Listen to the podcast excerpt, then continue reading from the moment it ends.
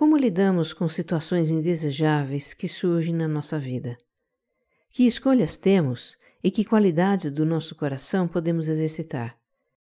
Essas são algumas reflexões que ficaram ao final dos sete dias em que um rato morou na minha casa.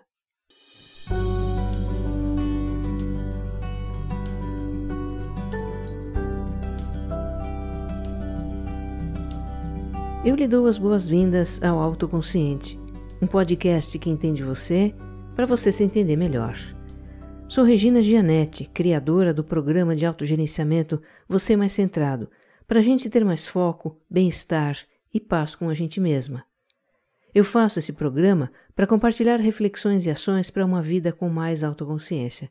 A minha intenção é que ao terminar um episódio você se sinta melhor do que quando começou. Se este é o primeiro episódio que você escuta, eu te convido a escutar também o número zero, em que eu apresento a proposta deste podcast e justifico a ideia de estarmos mais autoconscientes neste mundo louco em que a gente vive. E o autoconsciente também tem um site na internet, viu? Lá você pode deixar comentários, interagir comigo e ter acesso a referências de livros, filmes, textos e outros conteúdos que eu cito nos episódios. Procure por Autoconsciente Podcast na internet. Você também pode me encontrar no Instagram como regina.gianete e como você mais centrado. E se gostar do que vai ouvir neste episódio, compartilhe com os amigos nos grupos de WhatsApp e nas redes sociais. Vamos espalhar o autoconsciente por aí. Episódio 28 Tem um rato na cozinha sobre lidar com o indesejável.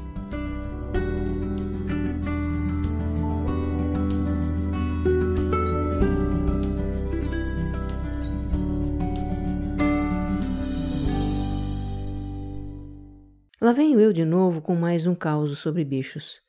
Bom, quem mora perto do mato vai querer o quê, né? Gambá, lagarto, morcego, porco-espinho. Quanto bicho já passou por aqui deixando alguma história? E toda história, por mais simples que pareça, pode render uma boa reflexão se a gente tiver a disposição de ver significados nela. E nesta que eu vou contar, o que ficou para mim foi como é que a gente lida, ou pode lidar, com o que é indesejável.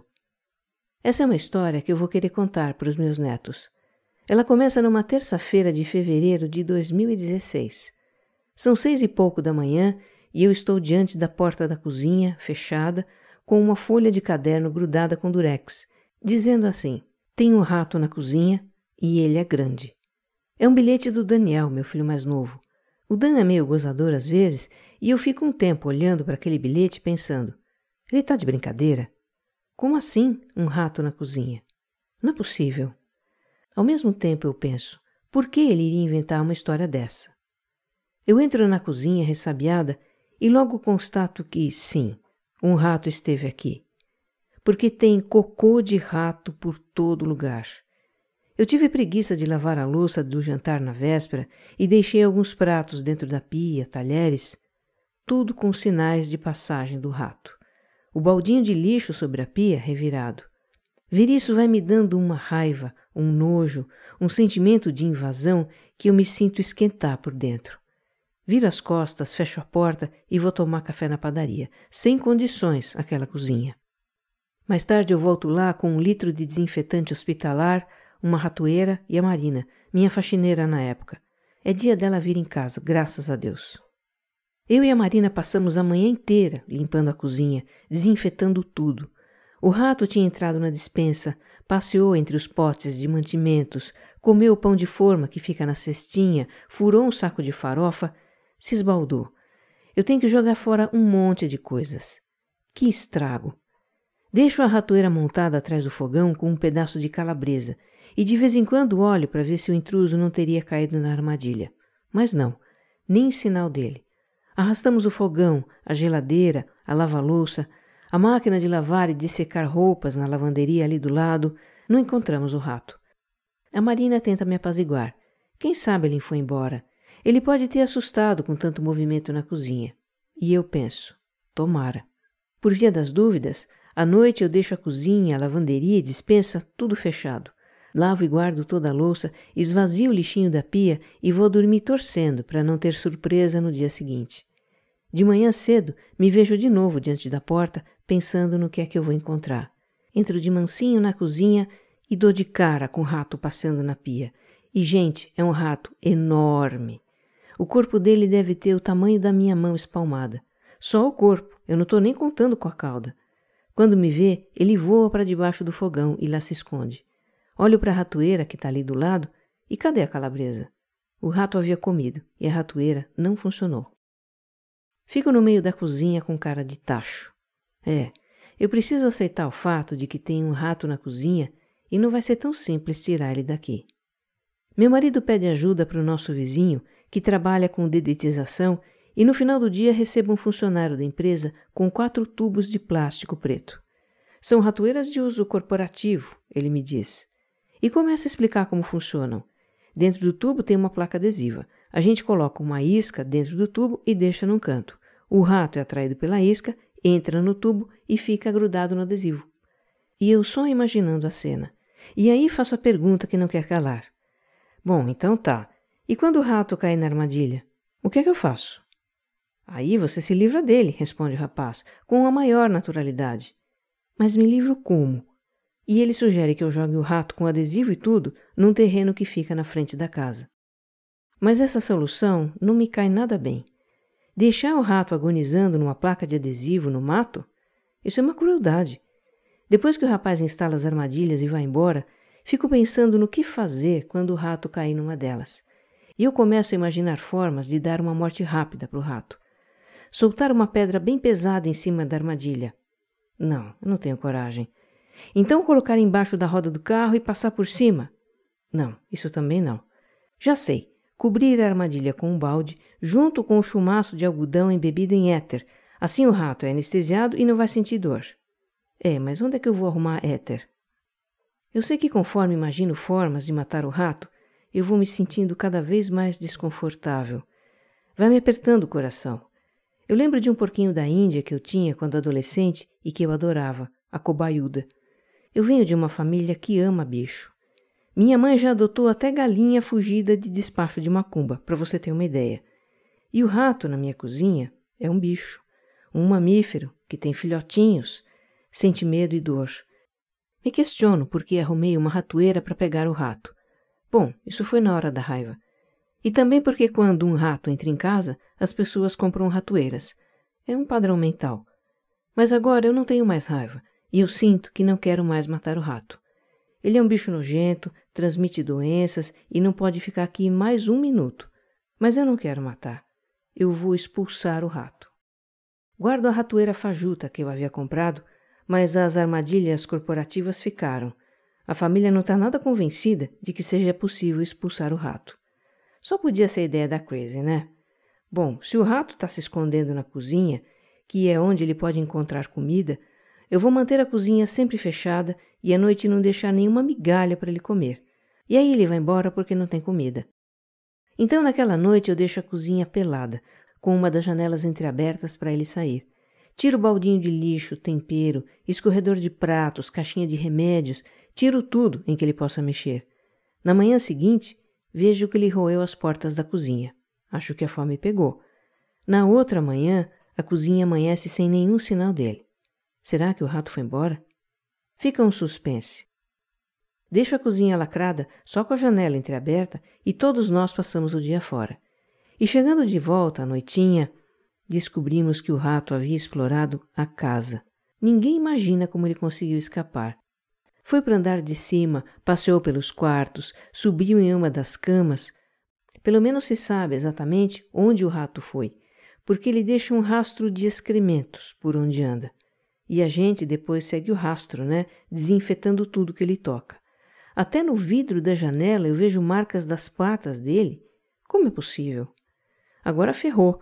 A minha estratégia de deixar o rato sem comida foi um tiro no pé forçou ele a sair da cozinha para procurar comida no resto da casa. Será que existe um repelente para ratos?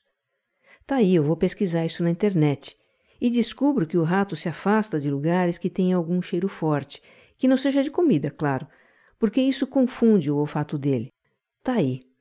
No dia seguinte, logo cedo, é um sábado, eu jogo uma dose generosa de removedor de limpeza e óleo de eucalipto num balde d'água e passo a mistura por todo o andar de cima. Quero ver o rato ficar aqui, se até eu estou com dor de cabeça com esse cheiro.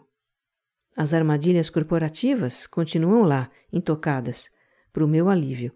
Agora, quando amanhece o dia ou eu chego da rua, a primeira coisa que eu faço é ver se o rato caiu em uma delas. Eu devo ser louca mesmo, né? Eu tenho quatro ratoeiras em casa e fico torcendo para o rato se salvar. No domingo à noite, descobrimos onde ele está se escondendo. É embaixo do armário do escritório, que é fechado na frente dos lados e tem um vão na parte de trás. Meu marido viu o rato correndo para lá e fechou a porta do escritório. Conseguimos encurralar o bicho de novo. Agora é só continuar passando água com removedor eucalipto pela casa inteira. A sensação é de que a gente mora numa sauna, mas pelo menos o rato não fica passeando por aí. Na sétima noite dessa história, meu filho está fazendo alguma coisa no escritório e ouve um barulho vindo de trás. É o rato, fazendo alpinismo na guarnição do batente da porta. Eu imagino que a cena tenha sido como naquele filme Esqueceram de Mim. Os dois se olham e gritam de susto. O rato voa do alto da porta para o seu esconderijo. O Daniel sai depressa, deixando a janela entreaberta.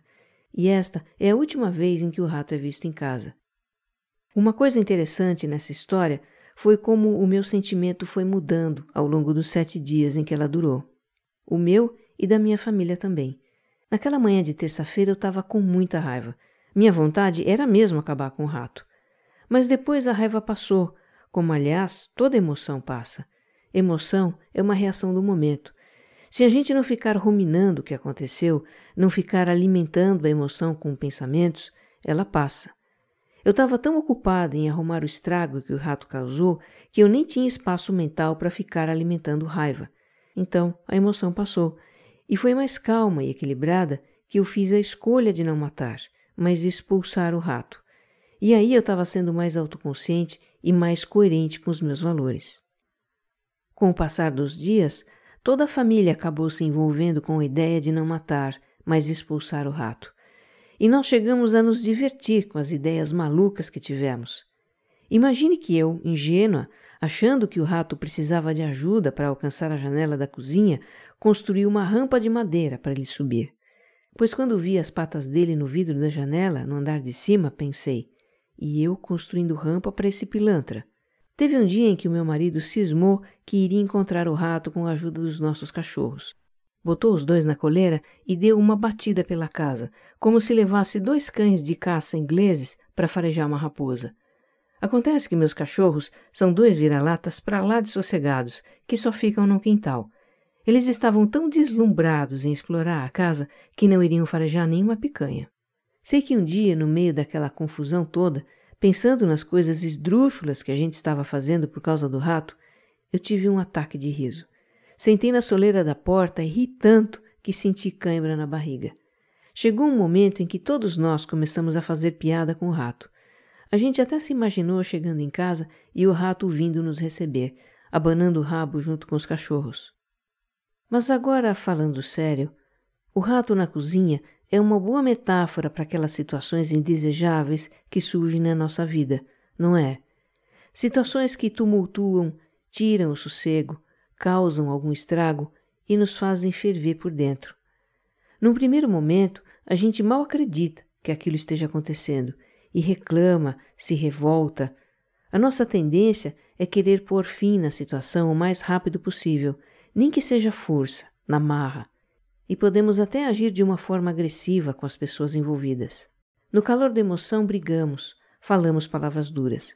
Ficamos impacientes enquanto não nos livramos da situação e vivenciamos um grande tormento. Mas será que é possível lidar com essas situações de uma outra forma que não seja brigando, sem agressividade?